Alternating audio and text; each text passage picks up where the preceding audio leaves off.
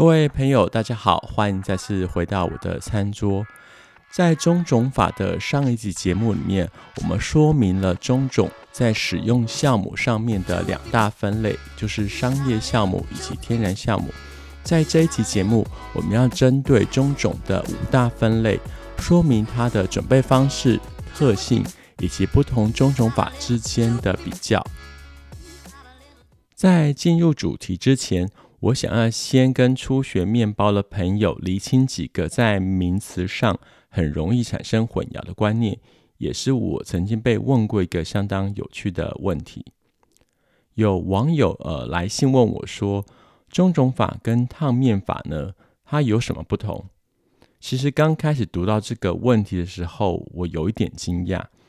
虽然这两种做法都会运用到面包上。不过，两者呢，在本质上是毫无关系的，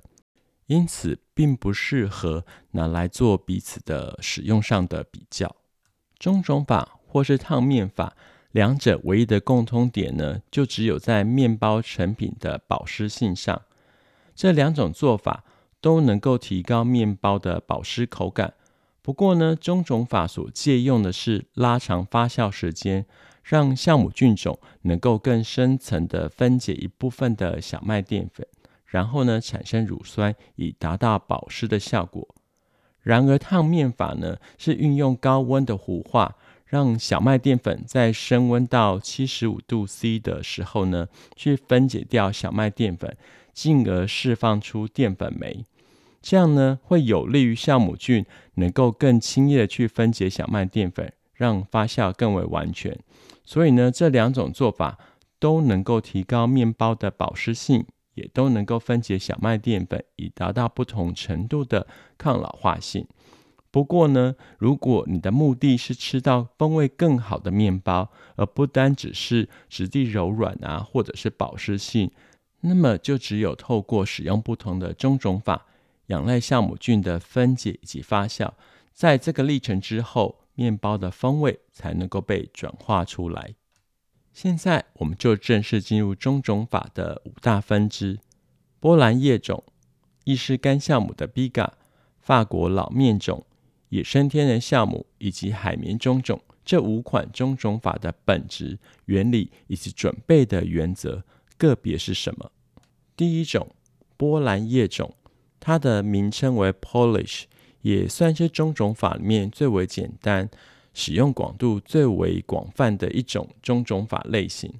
所以呢，Polish 是从何而来的呢？其实 Polish 的追溯起源很难有清楚的历史记载。不过呢，在专业的美国实验厨房指出，Polish 是起源于法国，因为它的字义所指的就是松软的预先发酵面团。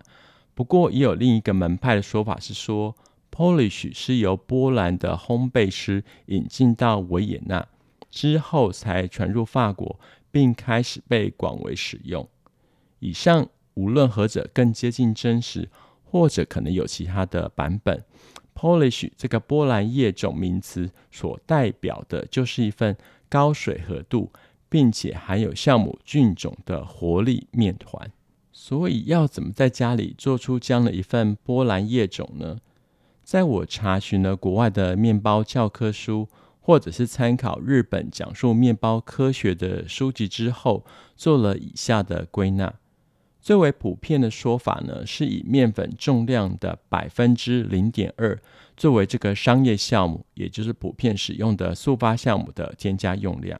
如果依据自己近年来经常制作一次性的波兰叶种呢，这个概念，我的方式就是使用一百五十克的高筋面粉，然后搭配等重一百五十克的这个清水，就是面粉跟水采用一比一的方式。然后依据这个面粉重量百分之零点二的公式来计算的话呢，一百五十克的高筋面粉就是添加零点三克的速发酵母。不过像这样子采用这个小数点以下的称重方式，对于大多数在家里制作这个面包的朋友有一点点强人所难，所以后来自己都用一个比较宽松的准备方式，也就是。呃一百五十克的高筋面粉，会搭配上四分之一茶匙，大概重量是零点八克到一克的这个速发酵母。然后呢，先把这个四分之一茶匙的速发酵母预先在这个一百五十克的清水里面溶解，之后再把一百五十克的这个等重面粉加进来，接着就让它进入这个发酵程序。不过呢，这里想要说明的是，使用速发酵母的高低用量呢，从最严谨的零点三克到我自己使用的零点八克或一克呢，它们主要的差别是在于整个发酵速度的快慢。当然，对于酵种的起种的时间越久呢，其实它就能够分解掉更多的小麦淀粉。不过，我觉得以中种法的这个波兰叶种来说呢，使用到一公克的这个用法，应该算是一个极限。也不要为了求快而放进更多的商业项目，因为这样子反而会失去使用中种法的意义。有了以上三种材料之后呢，再来就是我们要使用什么样的容器来准备这个波兰中种。一般我自己的做法都会使用一个透明的罐子或者是盒子，然后它必须能够加盖密封的。我们把这个材料混合，无论是混合完再放进去，或是直接在罐子盒子里面混合完毕之后呢，我们就先加盖密封。同时，在这个罐身外标示这个面种的起始参考线。然后呢，我们可以把这一瓶罐子放在常温，或者是先放在常温，让我们的面种往上增高大概百分之十以后，再移入冰箱。不过，无论呃你决定采用是常温发酵或者是低温发酵，都必须用面团最终的发酵体积来判断。这个体积就是从标示的起始参考线必须往上增长，再多出一点五倍，甚至最好到两倍。这个时候，你的中种面团呢，才算是一个合格熟成的面团。至于这样的中种面团呢，它的发酵速度，除了使用酵母菌种的类型不同，或者是用量不同会产生差异之外，它最受到直接的影响其实是来自于环境的温度。另外一个变数也是比较容易被忽略的，就是我们所使用的不同品牌的面粉所产生的差别。因为呢，其实呃大部分的市售高筋面粉里面呢，为了我们的这个后面的烘烤会有更好的表现，所以或多或少在面粉里面都会有不同程度的添加。比较常见的就是像淀粉转化酶或者是维生素 C 等等。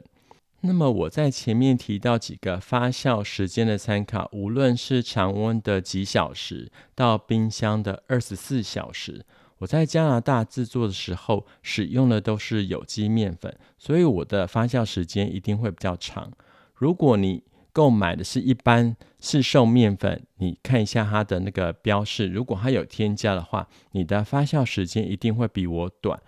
不过我们在一般准备波兰叶种的时候，是没有必要使用到有机面粉的。另外，在这里我也做一下补充。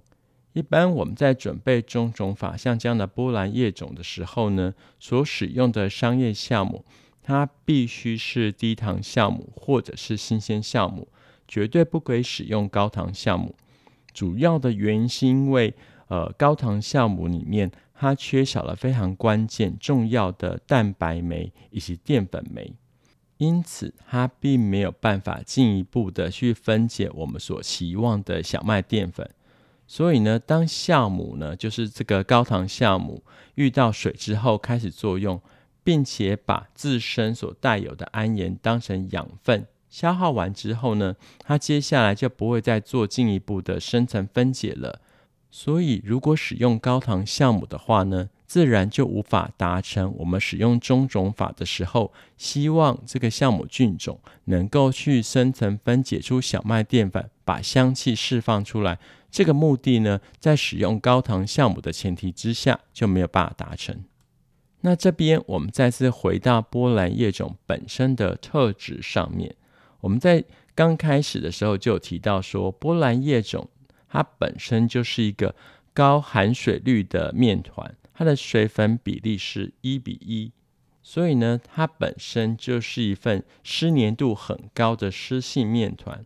而它的发酵速度会高于我们后面会介绍的意大利比嘎干性面种。关键原因就是因为酵母菌能够运用我面种里面的高量的水，水里面的氧气能够促进酵母菌的繁殖速度。这个原理不仅适用于呃我们才提到的波兰叶种，也同样适用于我们后面会介绍的天然乳邦面种。这两款中种面团，它的水粉比例都是一比一。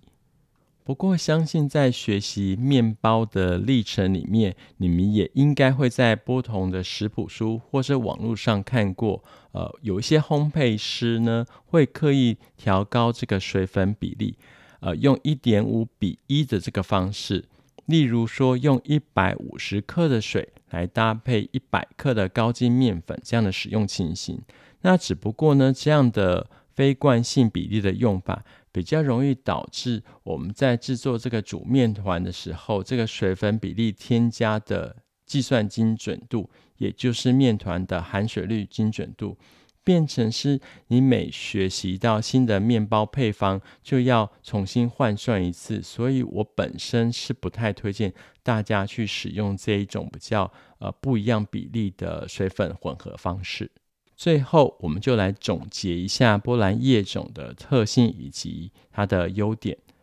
波兰叶种呢，是一个在准备跟使用上最为简单、相对方便的中种面团。那基本的特性就是像能够提高面包的质地啦，比较保湿，也比较具有呃抗淀粉老化性。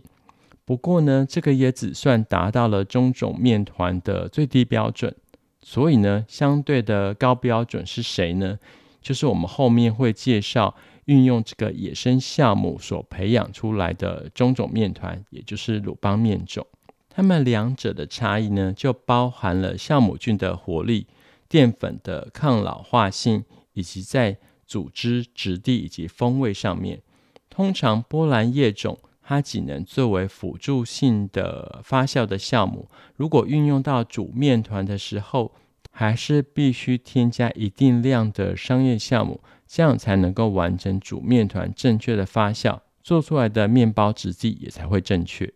不过，如果你使用的是天然乳邦面种的话，就完全不需要再额外添加这些商业酵母，就能够完成整个面包的制作。紧接着，我们就进入中种面团的第二款意式干酵母 Biga，或你要称它为水式酵母。这个意式 Biga 呢，从名词上就可以知道，它是起源于意大利，它是一种特有的干性酵母，它也是属于中种面团的其中一款。从字眼上就可以理解，它本身就是一份含水率偏低的面团。那在起种的方式呢，大部分呢都是由天然野生酵母来起种的。不过呢，你也可以利用一般的商业酵母来起种。例如，在意大利的当地，有些传统的烘焙坊，他们也会直接使用商业酵母来起种这个意式的 Biga。通常呢，会使用商业酵母来起种，其实它是有原因的。因为发酵面团其实并不是这些传统烘焙坊的本业，平时这些烘焙坊主要的商业主力呢，其实是甜点，也只有到了每年的年末需要制作传统的意大利节庆糕点的时候，例如大家所熟知的 Panettone 或者 Pandoro 这一类的甜点的时候，才有培养酵母的需求。只不过他们在准备像这样的意大利传统 Biga 酵母的时候呢，它的准备时间可以是追溯到八月底，在九月初就已经开始了，而且利用多次的这个逐次培养的方式，所以到了正式使用它的时候，其实它本身已经没有太多商业项目的影子了。本质上呢，这样的 Biga 中种已经完全进入了天然效种的状态。不过，除了 Biga 这个名词，在意大利或者是一般的西班牙文里面呢，它还有另外一个名词的说法，叫做 Pasta Madre，我不太确定我的发音是不是完全呃正确哦。这就是我们中文所称的这个水柿酵母的来源。至于为什么会有这样的名词出现，水柿酵母，主要是因为我们培养熟成的干式酵母 Biga，在正式使用，呃，在煮面团之前呢，都必须经过水浴溶解，就是呃沐浴的浴，水浴溶解这个步骤，把这个干泥状的 Biga 撕成细碎的小块，然后预先溶解在温水里面。那有一些配方呢，就会在这个时候，在这个温水里面加进糖，来强化整个酵母菌的活化作用，之后才会正式加入煮面团揉制，因此才有了水柿酵母的这个中文名词出现。既然提到了 Biga 的干，那么就相对的有一个湿的对应比较，就是我们前面所提到的这个波兰叶种。或是我们之后会介绍的天然乳邦面种，湿性酵母所采用的这个面粉跟水的比例是一比一的方式混合，而意式的 Biga 干性酵母所采用的是面粉跟水大约是以二比一的方式混合，也就是面粉的量是水的一倍。因此，湿性的波兰棕种跟意大利的干性的 B 感。最关键的差别，也就是水分的用量。而这其中呢，我们在波兰的中种面有特别提出水中的含氧量，也就是当中种面团里面的水含量越高的时候，也代表了它的含氧量越高。而这些氧气就会在我们培养的历程里面，逐渐的产生有机酸，也就是乳酸跟醋酸。同时，我们的酵母菌就是这个酿酒酵母的增生能力也就会大幅的提升跟旺盛。因此，在环境温度又偏高、发酵时间又相对拉长，或者可能是在没有加盖隔氧的状态底下，在更进一步的细节，例如所选用的发酵罐尺寸过大，这些种种的原因。都很容易造成含水量高的波兰中种呢过度的酸化，那这些酸化就很容易导致面团筋性的弱化。在这样的前提之下，我们的面团或者是面包成品就很容易显现出粘手、外形不够挺立，那气孔组织显得比较密实堆叠在一起，然后里层烤不透，切起来有粘到这种情形。在了解了中种培养中的水分含量会直接影响到酵母菌的增生活力，甚至产生一些有机酸的变数之后，相信大家对于酵母菌的作用以及其原理有了更进一步的认识。好，那在这个五大的中种法里面，我们今天的单元所介绍的是波兰棕种以及一大部分的意式 Biga。那节目会到这边先告一段落，在下一集的完结篇里面，我们要教大家如何在家里自己制作出意式的 Biga，同时也深入介绍另外三款中种法：法国老面法、鲁邦中种以及 Sponge 海绵中种。那我们就下一个餐桌见。